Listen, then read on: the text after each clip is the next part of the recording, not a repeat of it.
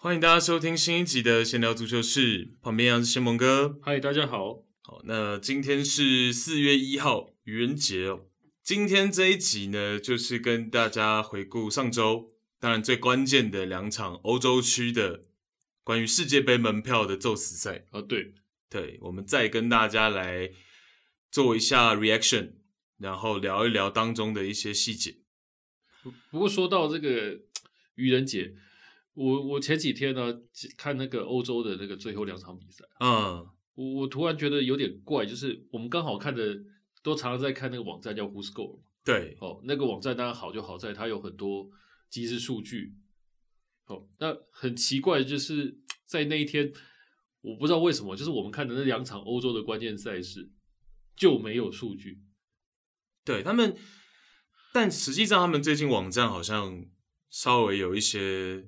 情况，就有的时候会 delay 啊，或者是，但我观察到新蒙哥刚讲的那件事情是，直到我们刚刚录音之前，他都还没有，就那两场都还没有任何的更新。他应该没有完完全不更新，他只更新那个笔数而已。对对对，其他的所有 detail 那两场比赛到现在都还没有任何的资讯。对，很奇怪，因对为因为那那一天呢、同时啊，嗯少说有十几场比赛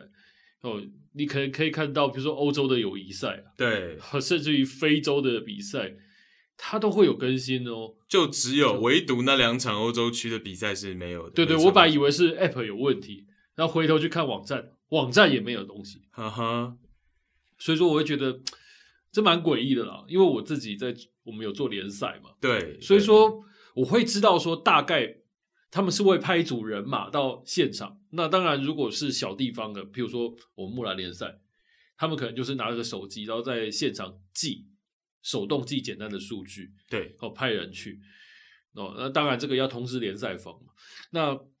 如果是这种大比赛、大联赛，我觉得他们应该会放一些摄影机啊，一一定的些设备一定会嘛，一定的要不然你那个 heat net- heat map 要怎么出来嘛？对，哦，对你你会有软体去抓场上人的动态嘛，你才会出现那个呃热图，没错哦，才会出现一些更精细的数据嘛。没错，而且我自己一直都猜测 Who's Girl 他最后给的这个阵型啊，嗯其实很多时候其实就是根据他所谓摄影机照下来的这些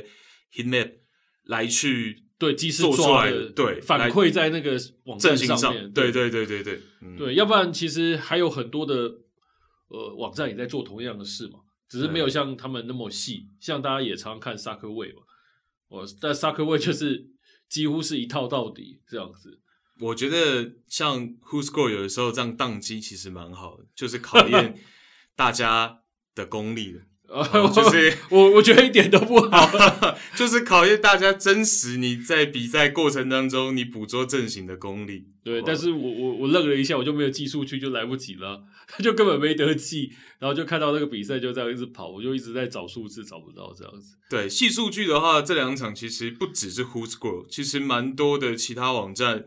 好像都没有到非常的详尽啊但是没关系，我们就比赛走势跟过程，我们还是可以把它聊得蛮清楚的。是啦，只是说对不晓得这两场比赛到底发生什么事情了。就是为什么网站会这样？对对，这个很很怪了。那比赛的主办方照理说是违法欧洲足联嘛？对，那为什么欧洲足联这两场比赛没有让 Who's Go 的人进去？ 这也是很奇怪的一件事情，我也是想不太透了，对，蛮妙的啦，蛮妙的了。蛮妙的，其实蛮妙的。对，那包括就是说像，应该说这两个礼拜，其实蛮多我们所熟知的球星都会最终无缘世界杯。呵呵，嗯对，啊，所以其实这个是蛮也是蛮残酷的，就是竞技体育的另一面嘛。嗯哼，没错，哦好，可能他们也是期待四年。哦那譬如说像呃，就 Junior 就有讲说，他可能这辈子 maybe 就无缘世界杯了嘛，啊，因为他还刚好前面也哎是都啊没参加到，哦所以类似这样的事情，像是呃 s a l a Maris，这是英超非常我们说顶级的球星，嗯哼也会缺席这一届的世界杯。是，那对我那一天提到的一个点，就是我自己觉得，比如我是看到那个阿尔及利亚输球，然后是嗯在五分钟、四分钟之内翻盘的那个过程，然后我就会想到说，其实有的时候你在败仗之后，隔天迅速归零是很难的，就是非常困难了、对，其实是非常困难的哦、像足球可能还有一些缓冲，可能你跟下一个比赛日还隔起码两三天嘛。像有些，譬如说像 NBA 的 Playoff，那有的时候可能就是隔天就要比下一站。是好，那像是可能电子竞技有一些比赛，好，那可能你今天参加这场大赛，然后你在可能复赛输掉了，隔天你一起床，你就要去碰到的是下一个比赛的预选赛，你又要马上拿起你的键盘去比赛，所以其实不管是电子竞技还是体育竞技，这个都是有难度的，所以我要怎么调试？呃，大家记得哦，我们在二月的时候不是去打亚洲杯的呃，就是淘汰赛嘛，对哦，我们那个也算是世界杯的资格赛。对哦，我们 PK 不是输菲律宾吗？对哦，输完之后，我就看到就是呃，在足协，呃，我忘记是副秘书长还是足协的的脸书了，就是剖开剖就是一一一排那种行李的照片，嗯哼，哦，它上面就意思大意就是说他们已经准备要去下一个场地，要拼接下来的那是两场比赛。对那我去问里面的当然一些朋友，那当然就讲说，制服组是没有难过的权利了。哦，就比赛一打完，我们该做的事情还是要赶快去做。嗯大家都知道，在场上也许很多人哭成一团或怎样，很难过，但是该做的大家还是要赶快去完成哦。比如说，我下一个地方要往哪里移动啊，我我球员要做怎样的准备没错没哦错，，这些都是当然，其实胜方也是了，赢球那一方有的时候教练也会跟你讲说，睡起来，你爽完今天晚上之后睡起来，你隔天也是要归零。嗯对其实也是一个，只是说，当然你你吞败的会比较难调试一点了。哦对蛮难赢球方调试当然是只是压抑喜悦就好了嘛。哦，那输球方就是要去面对，说我可能今年要当观众，哦世界杯要当观众，我我可能要在四年之后才有机会，哦这样的感觉。是没错。好，那我们就来看看欧洲区的这两场比赛哦，要无缘世界杯是哪两队？嗯哼。那先看到波兰跟瑞典， OK，先看这一场。对，哦，那我早上是发了一篇文章了，嗯我那时候凌晨发了一篇我文章，哦有看，我有，看，对，那。我这边想先讲一个我那个时候文章没有写的地方，是那我觉得很有趣，想先跟仙盟哥还有大家分享。那主要是我觉得，因为大家不知道知不知道波兰换帅了嘛？哦，波兰本来之前的这个主帅被我们两个有一些嫌弃跟批评的这个 Paul Sosa 对哦，Sosa 是已经离职了嘛？对，好，那他们的新帅呢，Mitch Nevitz 五十二岁，好，然后一七八到二零二零年呢是波兰 U 二十一的主帅，他的执教生涯呢两度波兰联赛的冠军，好，那上一次呢就是上赛季他执教华沙莱吉亚，嗯好，那这是他的履历。那我觉得有趣的地方是呢，他很可能在面对瑞典的那场比赛玩了一个战术欺骗。好因为我们知道前任主帅 Sosa 他很惯用三中卫的阵型哼，没错，哦，那时间如果我们直接就来到上周的话呢，波兰是跟苏格兰进行了一场友谊赛。哦，那新帅呢，Mitch Nevitz，他的首秀就是这场跟苏格兰的这个友谊赛嘛。那他这个友谊赛上面呢，摆了一个三四二一的阵型。对，好，那他这个三四二一的阵型就是有两个中场嘛，我们可以说他是中场中嘛。哦，那这两个中场中呢，在那一场比赛是 k r i k o v i a 跟 Zurkowski。哦，那这两位球员去坐镇防线深浅。哦，那结果呢，就是当波兰执行高位逼抢，然后整个阵型的纵深一拉开的时候，就会发现我们刚刚说的两位中场中，它保护的作用还有覆盖的范围其实并不足够。嗯哼，好，所以就会变成说那一天让苏格兰呢不断的能够完成后卫跟前锋直接的连线，就是说完成中路的渗透。好，所以这件事情在那一场波兰打苏格兰的友谊赛上面呢，波兰其实暴露了自己在三中卫体系上的问题。没错，我在中路不断的被渗透，然后被苏格兰直接用这种后卫找前锋的方式去打穿，去直面我的防线。那这个东西，我觉得是一个战术欺骗，为什么？因为打瑞典的那场比赛，我们可以看到他把阵型，波兰这边 m i c h n e w i c 把阵型改成了一个四一四一的阵型。嗯哼，那很多人就会讲说，为什么瑞典没有去出伊布张牌在先发？当然，也不是所有人都只讨论他替补的时间了。对对，很多人可能直接是讨论他为什么不先发。那在我的角度，我可以跟大家讲，我觉得就是 m i c h n e w i c 波兰的这个新帅做了战术欺骗。前一场比赛铺露出来的问题呢，导致瑞典的战术。我那篇文章有跟大家特别提到，瑞典在上半场做了非常多中路渗透的尝试，嗯哼，拼命的做。那赛前他们究竟有没有预料到波兰的阵型会改成四一四一？好，那波兰在这场比赛面对瑞典，他的高位逼抢也没有像上一场友谊赛打苏格兰来的这么的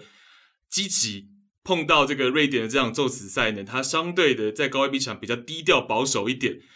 然后把这个中路前一场比赛铺露出来的问题，在打瑞典这场比赛就改掉了。好，那阵型也改了，说好的这个三中卫体系诶，变成了四四后卫体系 哦，所以我自己个人的猜测，我会觉得这个是有一定战术欺骗的可能性。哦，也许他第一场比赛他是先试用上一个主帅，的阵型的体再系去做改进，对，所这以基本上就是这两种可能，没有错。先蒙哥说的没有错，要么是战术欺骗，要么就是他上一场试了所谓 Paulo Sosa 的那个三中卫的 system，发现说，哎，球员好像表现的不如预期，紧急的做调整。对，而且我觉得他这个我玉玉婷讲的这个欺骗，我觉得很有意思，就是说，嗯呃，你如果去看那个比赛的实况转播的时候，对，它是它是实况转播的那个一开始摆的阵型图，我印象中没记错的话，应该就是玉婷刚刚讲，就是三后卫的阵型，还是三中卫阵型，没错。三四二一嘛。转播单位还是给了一个三中卫的阵型，没错，对没对错，对，然后你自己是，我相信很多网站搞不好是事后他才改到四四后卫，或场中了，对很多网场站中它场中一发现，它就会对，去对调整的。像其实沙克卫这样的网站就常常做这种事情，没错，就比赛没一错开始他放了一个阵型，然后后十面几分钟之后，就大变，然后尤对，尤其是呃欧洲的可能还好，尤其是他们在播这个亚洲比赛的时候，常常就是会在场中突然就把所有东西都换掉。是哦，这个是可能很多球迷比较没有少注意到的细节了。对，我觉得是这样。如果我们不要这么阴谋论的话呢，他就是打苏格兰那场友谊赛，三中卫试了，不是特别好。那在打瑞典这样宙死赛呢，就去做调整。对那不管怎么样，变相也是一个欺骗，因 为我瑞典一定会参考你前一场的比赛嘛。哦，那前一场比赛的的东西，我一定会作为我的情搜跟依据啊。哦，那去制定我这场比赛的一部分战术嘛，对吧是？好那所以无论如何，其实是有骗 到。对，不管我我波兰本意有没有要骗你，但是我觉得瑞典是稍微有一些对。那其实我自己觉得上半场，尤其是上半场的后半段，瑞典还是占据了一定的进攻端的优势，啊，对，因为他其实持球在十七分钟过后是拿了超过一半嘛。呵呵，对，那然后其实有效的进攻也比较多哦，只是其实我们讲要在禁区前沿、大禁区前沿弧顶的那个区域，你真的要完成三到四人的短传的渗透，其实是很有难度的。对，哦，那加上我文章也讲到，波兰这场比赛老将中后卫 Glick，其实真的你光看我文章放的那几张截图哦，那都不是非常容易的上抢或者是抢断，他一场比赛做了四次到五次哦，所以真的是我们怎么讲老而弥坚的一个这种中后卫的表现，是。对，而且我我觉得比较有趣的是，当然这个是两队的 rematch。我们常 Rematch 常讲 rematch，就对是讲说，因为在去年大家记得嘛，欧国杯的时候，哦，在小组赛的最后一场比赛，其实波兰对上瑞典，就是波兰需要赢，他才能就是淘汰瑞典，然后进入这个淘汰赛里面。对，哦，他们是在这个情况下出战，结果那场比赛波兰就最后二比三输球，输给瑞典。对的，而且好像还是力挽狂澜，最后才是这个比数，哦哦对，零比二之后，然后莱万追了两球回来，对的，对的，对然后最后是输给了瑞典嘛。没错，那这一场等于是有点像是一个复仇之战的味道，对，上诉了，哦上诉了。 对的，对的，后来这结果上诉成功。上诉成功，上诉成功。哦，当然这中间有很多的 trick 在里面的、哦，为什么我会这样讲？就是说，呃，我们当然知道波兰就是第一个换帅，对，然后第二个他也很有意思，他们在刚好，当然我们不是讲讲到这件事，我们是觉得是很不幸的，就是呃乌克兰战争嘛，对，啊，乌克兰战争发生了之后，那波兰当然它身为乌克兰左边的邻居，而且是相当有关系的国家，哦，它当然就是呃由莱万就开炮了嘛，就是拒绝跟俄罗斯比赛。没错，那刚好也让他们避掉的一场比赛对，哦，所以说波兰它等于是在它没有在一个真正实战的状况下，它去对上瑞典，对，哦也就是说，本来打苏格兰那场友谊赛的那个时间点的，应该是要去碰到俄罗斯。对，真刀真枪去碰俄罗斯。哎没错那如果没你错真刀真枪碰到俄罗斯，你的很多战术的东西，你就被迫要铺路了。对，你没办法是说我要调整，我要试试看，都没得试了没错，没错。哦。嗯，那那我觉得瑞典它本身的一个情搜的部分，当然也可能，我不是说他们情搜一定不好了，但是的确会受到苏格兰那场比赛的影响。或多或少，因为足球很有趣的是，大家都知道，其实即便是友谊赛，我讲真的，如果你找不是足球迷的朋友来看，你不要跟他说是友谊赛，是他光看那个场面，他以为是什么很重要的杯赛，是是是，因为足球球队跟球队碰在一起，哦，其实还是会踢出一些竞争感，只是没有到百分百。对，对，对，那当然，我们可以从去年到现在，呃，这场比赛，你就可以看到说，其实真的这个战术的改变是波兰方面做了很大的调整哦。对，对，对，对，对，哦，这个三后卫变四后卫，大家都看到了，而且，呃，这场比赛里面，波兰他的中场相较于过去主帅其实是做了还蛮多大的调调整对对对对对尤其是年轻球员很多都是这样子对，冒出来的。嗯，哦，我觉得这个是这场比赛等于波兰在叠对叠方面，他就已经是先让对方就是吓了一跳了。没错，哦，那等到后面中后面中后半段的时候，我觉得波兰取得先机之后啊，其实瑞典要扳回来已经是出现一些困难，对。当然，那两球其实也蛮怎么讲，也是蛮。运气有有一点有成一分点了了，有有了。我我坦白，说，如果以这场比赛来说的话，我会觉得两队赢都是有机会的。然后波兰这个赢的，其实没有到对我来说这么有说服力，还没有到就这场来说的话，呃因为那两颗进球其实呃其大部分是瑞典这边犯错，对第一颗就是很明显的是防守上犯错，对那你被人家点球先进一球之后，你当然后面一定是越打越紧嘛。瑞典的优势就完全不在了。对，瑞典的两个六号位，其中一个十三号的 Carston。在四十六分钟的时候，禁区内的一个冲撞的犯规，对，哦，其实他在上半场就有蛮多比较鲁莽的，在中场的这种犯规。嗯哼，好、那躲掉了黄牌哦，但是下半场一上来，在大禁区内那一个犯规，其实身后是过于的莽撞，好，最后给莱万点球的机会了。对，那当然比起去年的欧国杯 c o s o m 就是有换掉的其中一个人了、对，哦，去年的欧就是在瑞典方面，他们是中场是用了这个前德甲的 Ekdal，嗯，好、哦再加上这个二十号的 Olsen，对哦，那他当然做了一个人的调度，但是那个人调度就是出事情的那一那一个位置啊。对，瑞典其实新陈代谢掉一些老将，对，像是本来去年我们在欧洲杯会看到右边的中场 Larson。对，年事已高了嘛，没三错十九还是四十岁了啊，所以其实他们做了一些新陈代谢。那包括刚先蒙哥讲的，在中场区域哦也是做了一些调整，但是就结果是犯错了，结果都是不理想的。对，结果都是不理想的。哦刚说错了，是四十九分钟了，哦但是过程是一样的。哦，总之就是让莱万以点球，然后帮波兰的首开纪录。对，而且对我们看赛后数据也很有趣。当然，刚刚玉婷有讲到，就是瑞典他后来控球率高达百分之五十九，对对对哦对，，这整场比赛看起来。嗯哼但是就我看来、啊我觉得这应该都是他们落后之后才会造成这样子的一个天平的倾向。那边又拉开了了，就是对说在那个地方当然又冲高了控球率了，对哦，所以整场比赛平均下来，因为在去嗯年欧洲杯，我们可以看到瑞典不管对哪一队，他的控球率都是低的嘛，对他几乎都是先稳手我把控球权让给你以后，我再来做接下来的一个进攻嘛，哦或者防守都是这样子的。就到今年，你看这场比赛，它可以变成有这么大的改变哦。对，但其实就是他上半场哦，我讲他十七分钟过后，其实掌握了一部分控球率之后呢，没有办法先取得进球。是那瑞典其实过去我们对他控球的实力是比较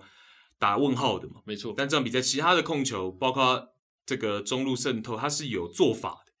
好、它是都大部分是让 Olsen 去往前做一个直塞的动作，嗯，好，然后 Forsberg 跟 Kulusevski 这两个边中场往内收，在大禁区前沿去做接应，然后就直接在大禁区前沿那个周围哦中路的那个区块呢嗯，大家去做配合。哦，所以其实这个就是标准的四二二二。其实瑞典今天这场比赛把这个阵型用的比朗尼克在曼联使用的来的更标准哦，就是边中场呢会内收，才会形成所谓的四二二二，然后让边后卫能够上去去覆盖那个边线的位置，对然后去做传中。所以其实瑞典今天在进攻端的打是很很有 system 的、那所以我才会说嘛，可能赛前他就已经针对波兰的中路去做一些思考，没想到波兰在这场比赛着重在这个中路那个区块内收的是非常的迅速，对，好，那收窄的非常迅速，对，我们可以看到像新闻哥，你可以看到就是有一些图了，可以看到说波兰的整个阵型是收的比较窄，是对，往内收的比较明显一点。哦，所以我会觉得说，伊布换上来的时机可以是四十六分钟，也就是下半场一上来，嗯哼，其实是伊布一个很好出场的时间点，因为上半场波兰这边。为了要应对你瑞典要一直攻我中路渗透这件事情，我把阵型收得很窄，波兰的防守阵型收得很窄的情况下，如果瑞典在下半场一上来就把伊布放上去，嗯哼，同样的模式先做，但是伊布这个支点呢，就可以让瑞典四二二二的阵型边后卫压上去助攻的时候，禁区能够有一个更好的高点。是那其实伊布也不是不能在中路去做跟队友短传的配合，伊布也能做的。其实，哦，对所以我觉得，其实我个人会觉得换上来的比较好的时机点，伊布的话会是半场一上来。对，应该是说，尤其是瑞典的主帅 Anderson，刚先盟哥有提到，过去他是相对保守啊。对某部分来说，哦，所以他比较不会在零比零的时候去对做，调那度。那其实零比一就可以换了嘛。嗯，哦，甚至于零比二的时候马上换。哦，这几个点其实是他可以去做调整的，因为都还有时间。对他他做了，他六十六分钟还是零比一的时候，他其实做了两个换人，但是并没有换到伊布，伊对布，，然后他反而是把原本四四二的阵型呢换成了一个三中卫的体系。哦，嗯所以其实这个是另一个点，我们就可以探讨的、哦。瑞典在六十六分钟跟六十七分钟，他把 Svenberg 跟 Elenga 换上场，好，然后阵型呢反而是调整成一个三中卫，然后让 Elenga 去打一个右边翼位，改成了一个三五二，然后没多久又掉了那第二球。对，好，哦所以这个就真的是我觉得比较值得去思考的了。哦嗯，他第一个错过了我刚刚讲的，我个人认为零比零，然后半场一上来换伊布的时机点，再来就是他在落后一球的情况下呢，选择辩证，也没有收获到很好的成效。那最后伊布换上来的时间真的太短了。嗯，就算他是天神，你也他也很难就是一下子有所作为啊。对，那个当然掉第二球，估计就是 Anderson 没有想到的了。对，哦，那如果没有掉第二球的话呢，伊布上来那个时机点，如果是追一球的话，可能还有一些遐想了。嗯哼，好，但是他们在七十几分钟又掉了那第二球之后，一步上来就基本上也没有办法回天了，大致是这样。好，那第七十二分钟，波兰进的那一颗球呢是 s h i c h n y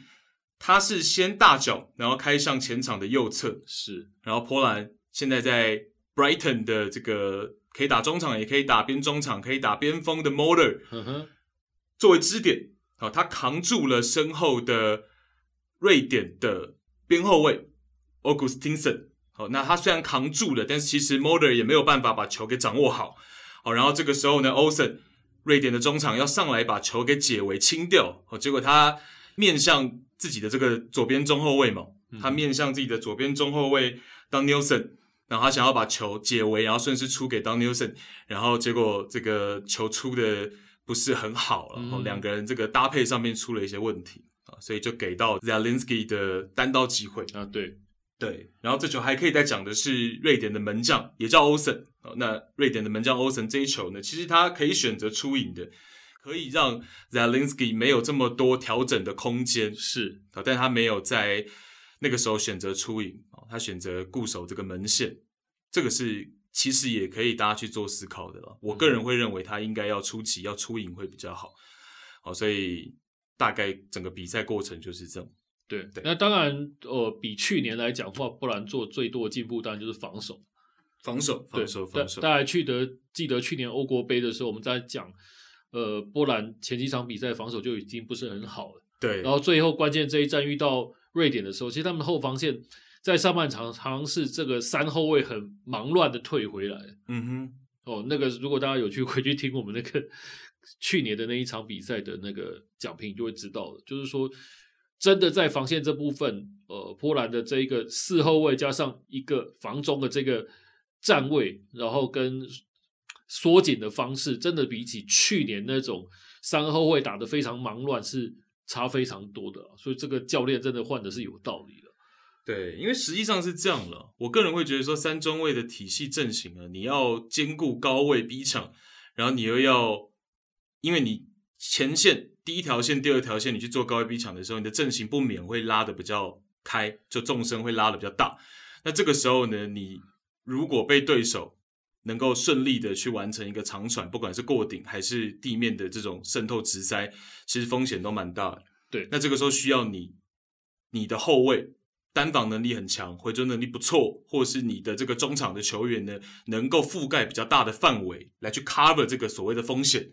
好，但是波兰显然是比较没有这样子中场有大范围的人才，嗯这个是波兰比较没有的哦，所以我会觉得其实这场比赛像这样四一 C 的阵型，稍微攻防我们可以看到更平衡了嘛。对对对，哦，那高位的这个事情呢，也稍微舍弃一点，不要说这么的积极在高位去做文章哦，稍微适度就好。哦，有的时候我在高位逼一逼你，好、那譬如说波兰跟瑞典相比的话，波兰当然就地反抢这件事情是做的比较明显的，嗯哼哼，哦好，那其实这样就够了嘛，我也不用到真的说你你瑞典从门将开始出球，我就很积极的做高位逼抢，那其实你反而暴露自己的一些问题啊，所以我觉得波兰这场比赛就是稍微保守一点哦，那只是着重在就地反抢，好，然后把自己的中路禁区的这个防守巩固好，嗯哼，好所以其实。对新帅的这个成绩单是交的蛮高分的，以这场比赛来说的话，应该有个八十分没问题。哎，这个薪水我觉得很有意思，它有点像，呃，有点像是德国的 Hansi Flick 那种感觉。啊哦、因为因为他走的体系就是都国内嘛，是，然后也没有出国踢过球。哦，那他的执教生涯，对，然然后球员的时代他比呃 Hansi Flick 是更没有名哦。他球员时代其实我我们看过，他踢的球队的等级都不是很高。对，呃，甚至有些球队那些波兰球队搞不好在九零年代结束之后，二零两千年就已经解散了。对哦，那他到后来当然执教了一些呃国内的球有名球队，他哦其但实也是三十岁左右就就出接来对对对就对接教鞭的一个人、哦，没错没错，对没，错那跟前一阵 Polo Sosa 当然差很多，Polo Sosa 以前好歹也是葡萄牙黄金一代的成员嘛，对球员生涯两个人是没有办法相完比全的，完全不在同一个天平上、哦，，对。那当然但执教经验反而是，就即便是在国内联赛居多，但是还是比 Sosa 当然是要来的再丰富了。对，还而且还蛮聪明的，就是有一些战术性，其实他都是用的还蛮有技巧的。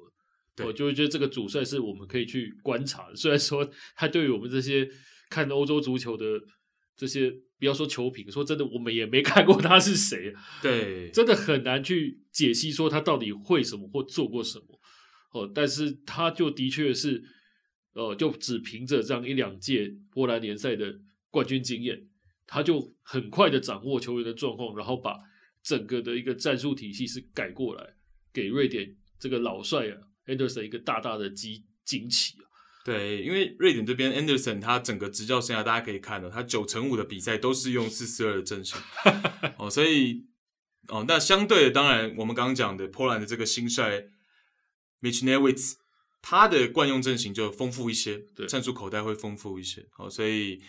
对，那这也不一定是好坏。但我觉得在这场比赛针对性上面，其实是有来有回哦。对哦对对但是对最终波兰是略胜一筹，那这个略胜一筹的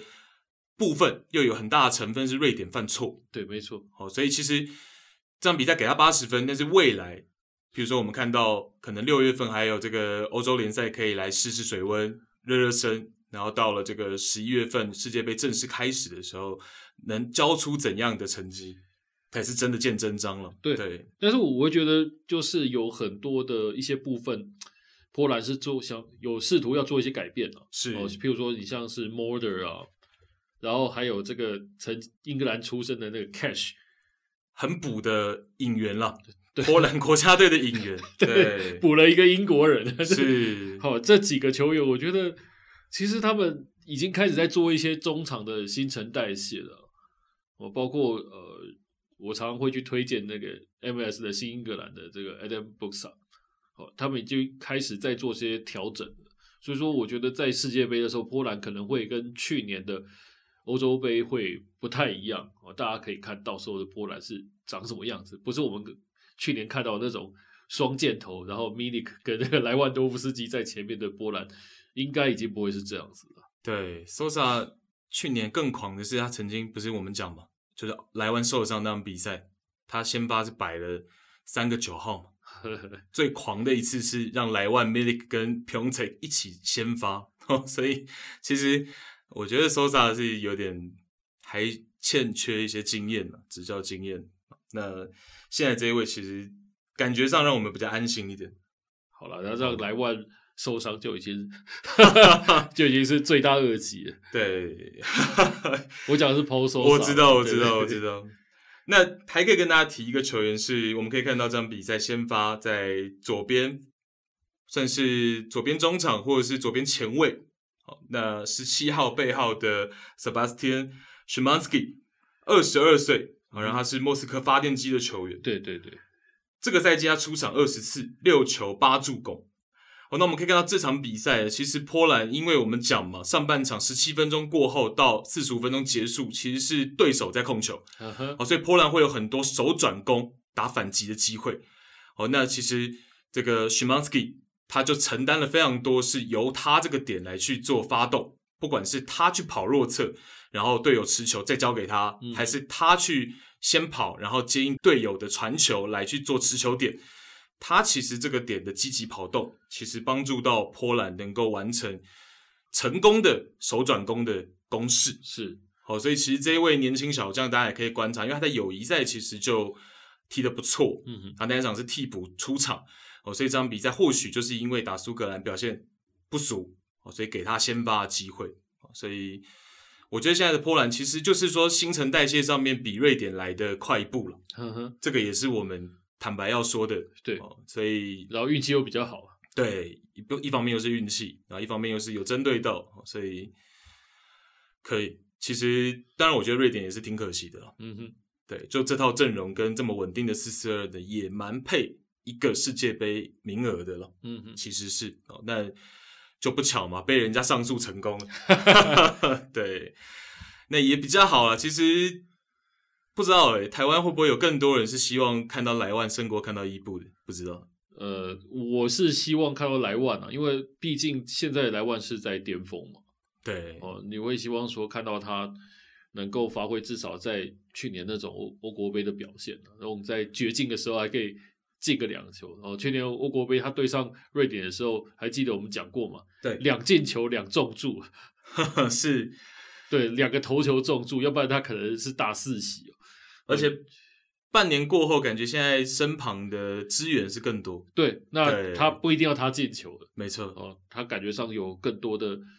中场的一些球员是更多的输送手了。对，哦，不一定要打那么多的箭头，但是可以让莱万可能未来会有更多的接球空间，也未必啊。对，所以我觉得谢梦应该看法是一样，我觉得世界杯还是以单中锋为主阵型会是比较好的。对，，应该会的。那就是要看另外两位要怎么怎么去替补使用了。对，所以说他们变成说，可能像 Milik 或或者是 Adam b o x a 然后还有一些其他的锋线球员，我觉得会重新做一个整理了。嗯哼 Milik 这一次让我真的很意外，是他竟然连替补名单都没有进去。哦，真的伤有那么严重吗？我也是有点怀疑，我觉得应该是没有了。对，不知道不知道打苏格兰那场比赛是不是有发是发生了什么事情？我们对，不不知知道是不是有一些伤情了。对对，好，那再来我们就看到葡萄牙是，打北马其顿这场比赛，嗯哼。西蒙哥怎么看这场比赛？嗯，其实这场比赛，呃，我觉得葡萄牙就是稳稳拿下嘛，对，哦，并没有太多的意外啊，只能说这样讲嘛。哦，当然你从最后的数据你去看，葡萄牙真的是很稳的拿下来，他到后来他连射门次数都真的不太多，他到后来就是控的很好。北马其顿，我觉得他一开始是有一点点野心，是想要打乱葡萄牙的节奏的。没错，哦，所以没说他错比赛的初期其实这种逼抢什么的都是还蛮积极的哦，但是他回到接下来回到他原本我们大家会想他摆大巴来对葡萄牙的那一个阶段的时候，他最后就是输给自己了。哦，我讲白点就是他们要不是自己犯错，说真的，这场比赛很可能还是会拖到大概下半场七八十分钟才会分出胜负。啊不过我坦白讲，就算是分出胜负好了，北马真的很难进球，北马其顿非常难进球，进球一方应该还是看葡萄牙。那葡萄牙有没有办法尽早进球？他们做到了，所以说我觉得他们赢，而且赢得还蛮应该的。坦白讲是这样，是大概看法是差不多。我觉得葡萄牙当然这场比赛的调整就是一些伤兵的回来跟竞赛球员回来。哦，康塞洛上一场比赛竞赛嘛，这场比赛顺理成章的回到先发的位置。我觉得这差蛮多的、哦。，对，然后差更多的其实是培培，好培培，呃，其实这就是世界杯资格赛有趣的地方了。哦培培其实之前验到阳性的时候，他是真的把名单名额给交出去了，好换成了其他人，但是就是反正也在国内比赛嘛，主场在葡萄牙这边嘛，好，所以可以再调整回来。好，那检测回来已经呃这个没有情况了，他就又回到名单里面，然后甚至是先发出赛嘛。然后我们上一场也讲嘛，Jose 放在防守端或者是他的出球能力上面，之前我们讲里尔跟切尔西的比赛，新蒙哥有提到 Jose 放他的出球能力并不是这么的出众。对，那这场比赛换成了培佩之后呢，我们可以看到培佩负担了非常多长传跟后场组织的这个责任。好，所以其实培佩跟 Cancelo 的回归球队，当然是让葡萄牙的这个阵容呢更上一层楼。对所以那其他的他的大致阵型呢，其实并没有太大的改动。跟上一场比赛其实差不多。对，其实是个四三三了。对那上一场比赛我们也讲了嘛，它就是介于四三三跟四四二之间，就是 Otavio 在右路的位置，随着他可能阵型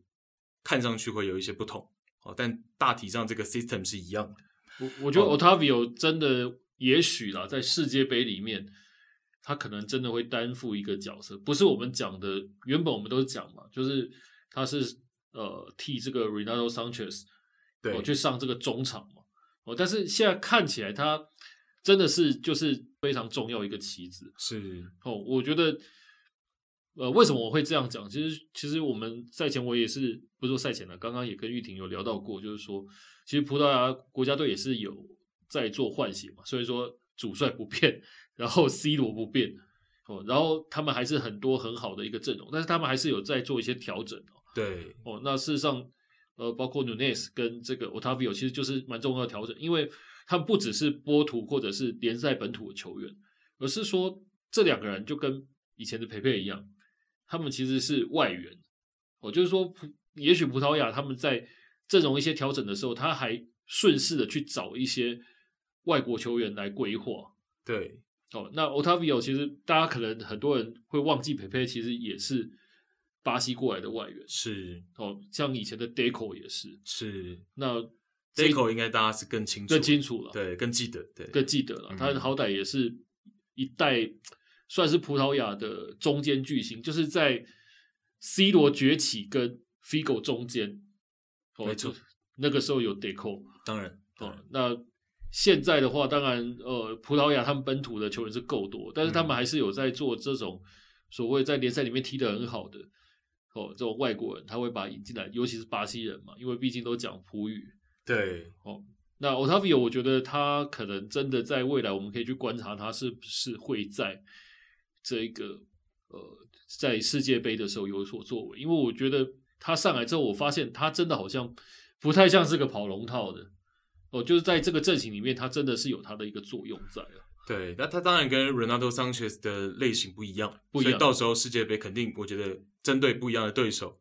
很多元了，可以去做调整。哦对这两个人，甚至是其他人，也可能加入到竞争当中。哦那 Otavio 他就是球商很高，呵呵，他真的判读场上的局势跟整个队友的跑位、对手的跑位，他很清晰哦，所以他总是能够走到正确的位置，或者是传出正确的球啊、哦所以其实这个方面是蛮难得的了。那对在这一个葡萄牙的呃阵容跟 system 里面呢，他可以在边路去多做一些这种事情的时候，我们可以看到，哎，Bruno Fernandes 就可以去做前插，是哦，然后来去接应他，等于大家互相，有时候他前插，有时候我前插，然后其他人也都能去做输送，就变得很灵活。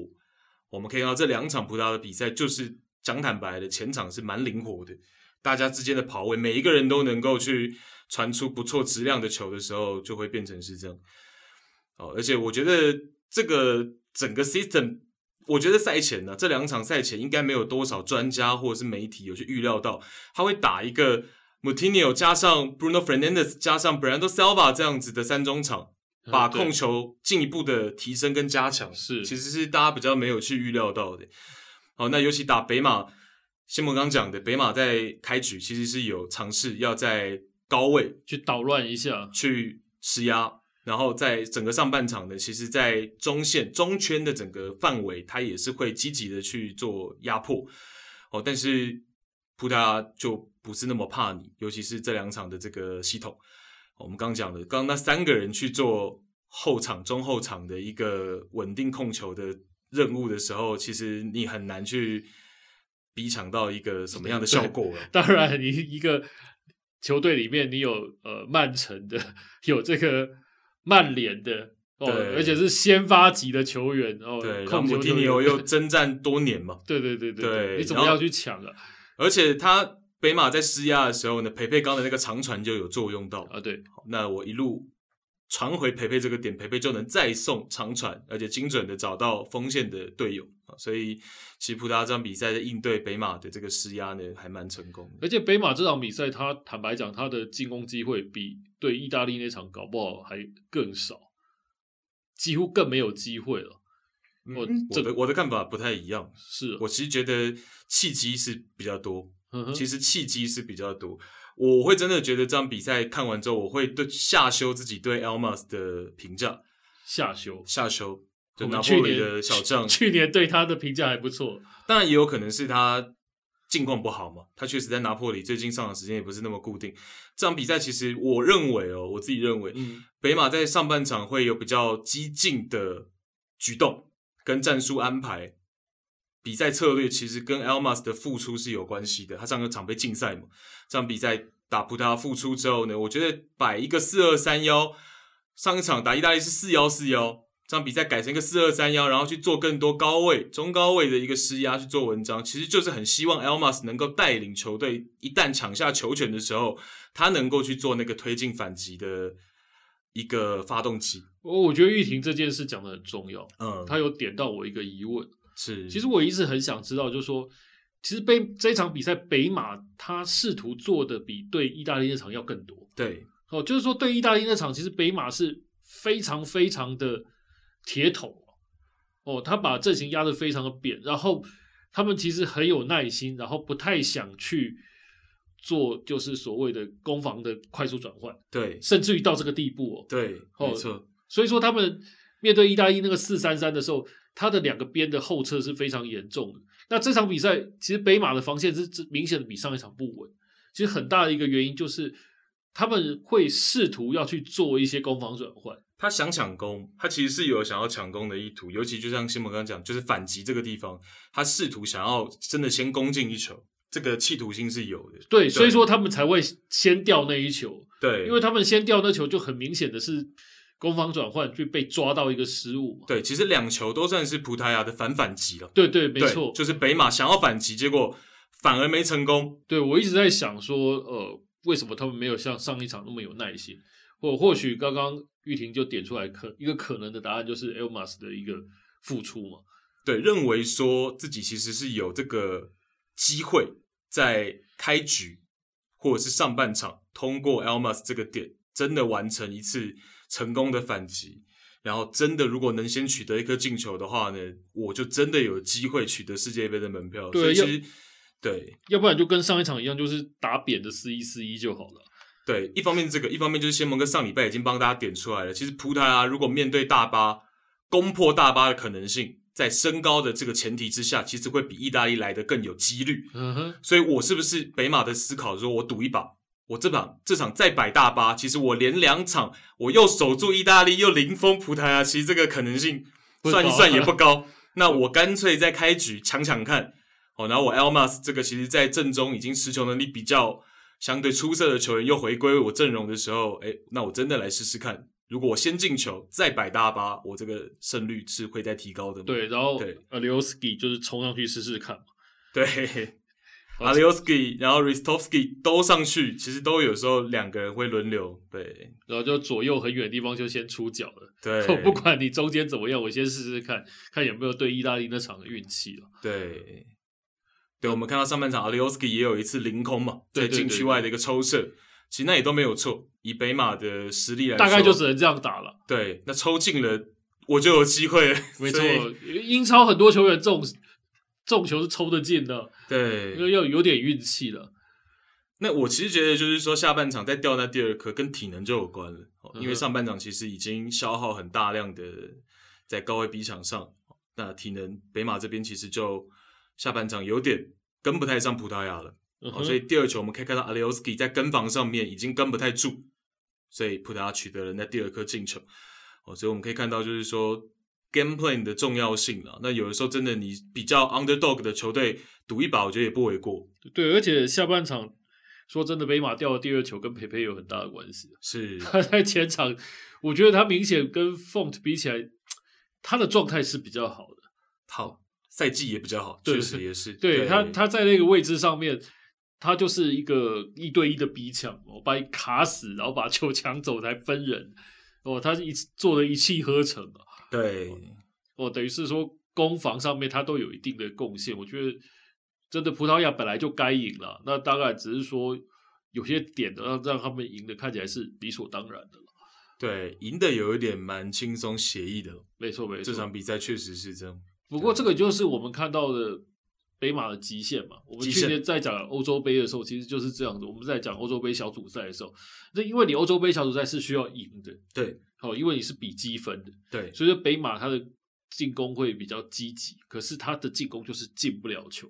哦，这一点到现在还是没有什么太大的改变。对遇到强队，他的确是没有办法进球的。对，他可能会通过逼抢找到一些契机了。对，但是没有办法真的完成一个有效的公式，没错这是他的问题。为对为什么大家会我会这样讲？有人可能不服气，尤其意大利球迷会很痛苦。他就跟我讲说，那唉明明他就零比一 输，但事实上你要知道，那个球就算九军你有封或不封，变成大家一个讲法，嗯，但问题是那个球的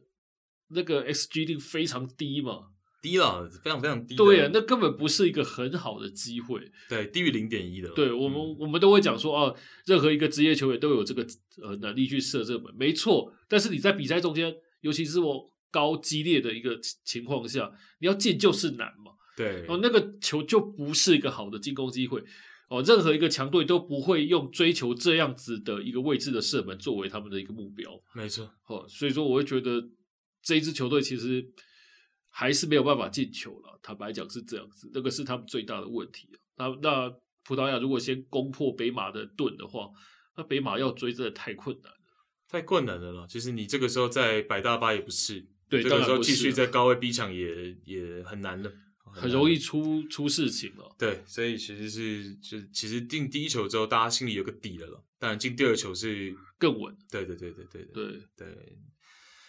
估计进第二球之后呢，C 罗的粉丝就可以，球迷就可以安心去睡觉了。我觉得 安心的可能是赞助商，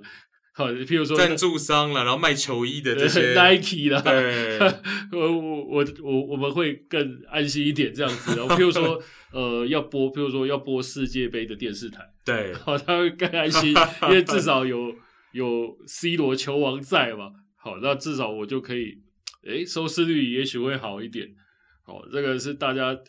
这个应该说这个叫做这个赞助商的祈祷啊， 大家都希望说更有商机嘛。是，哦，北马说真的这样讲有点对不起他们，但是事实上北马的确就商机方面不会比葡萄牙大，啊这肯定的了。 对，这是一定的嘛。对，那我觉得还有一个值得观察的，当然就是葡萄牙一些点，嗯，尤其是刚刚讲的新陈代谢嘛。对，我觉得门将这一点，搞不好真的 Diego Costa，我觉得真的世界杯搞不好还是他先发、哦，对，这可能性搞不好这是我有没的有想象要打一个疏忽了。在录音之前，我其实想过一次还两次，但我后来有忘，这记性真的不好。我本来要去稍微查一下，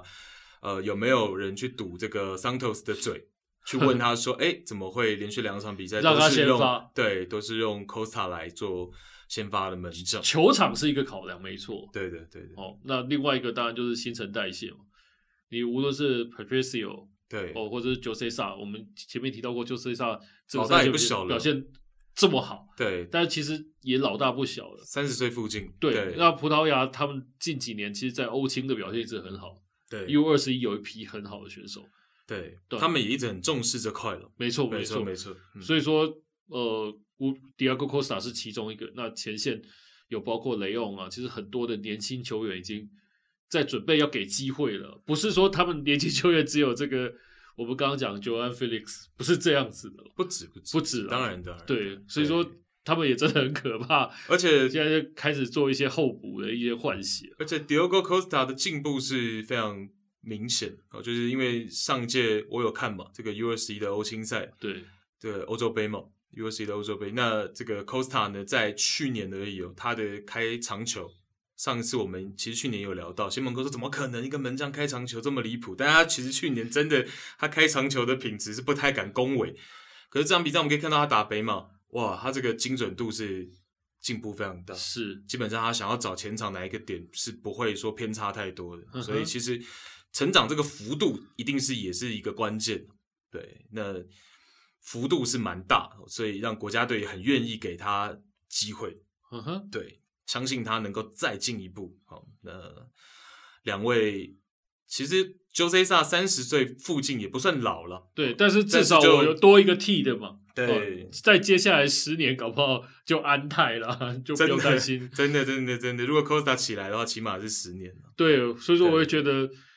呃，其实葡萄牙在中间也是在做一些，开始在做一些后面的准备了。这对对于这样一支强队来讲，我觉得你可以通过关键比赛，又刚好做成做到一些某部分的新陈代谢，像 Otavio，好、像 Diogo Costa，我觉得这这对于葡萄牙来讲真的是好事了。对，哦而且他们真的整支球队很多手牌能够去让它变哦，所以我会觉得说这两场比赛看下来，好消息是 Santos 好像开窍了，他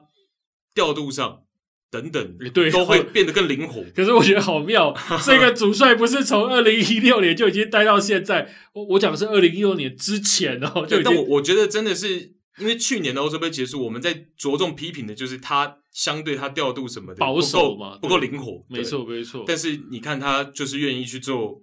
改变，我认为是做改变的了。哦像这场比赛，其实呃，把 Nuno Mendes 在左边后卫的位置取代上一场的 Guerrero，其实 Guerrero 上一场也没有表现不好，嗯哼但两个人类型有点不太一样。Guerrero 虽然是左脚，在左路是顺足，可是他很喜欢走内切的路线，他还是蛮喜欢去横向的往这个禁区。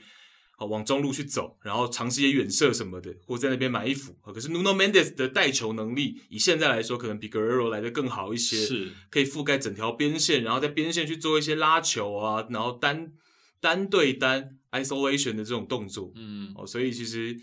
嗯，我觉得世界杯这个 C 罗的球迷可以期待一下了，也不是说没有机会问鼎冠军的，对吧？嗯哼，但这个新蒙哥坐在我旁边，我是不太好讲的。 没有什么不好讲的、 有了，这这这有机会嘛？我你我不们是搭这个阵容，我们对是持持开放态度了，对对对，只可惜是呃，大家可能都不太甘心，没有看到葡萄牙跟意大利决一死战，哦，这真的是比较可惜的地方啊。本来以为会有这一场比赛，对期待好几个月。对，因为这样子打，至少谁输谁都还比较不会这么不甘心。坦白讲是这样子，坦白讲是这样。对，那这集就这样，谢谢新蒙哥，谢谢。谢谢大家收听，拜拜，拜拜。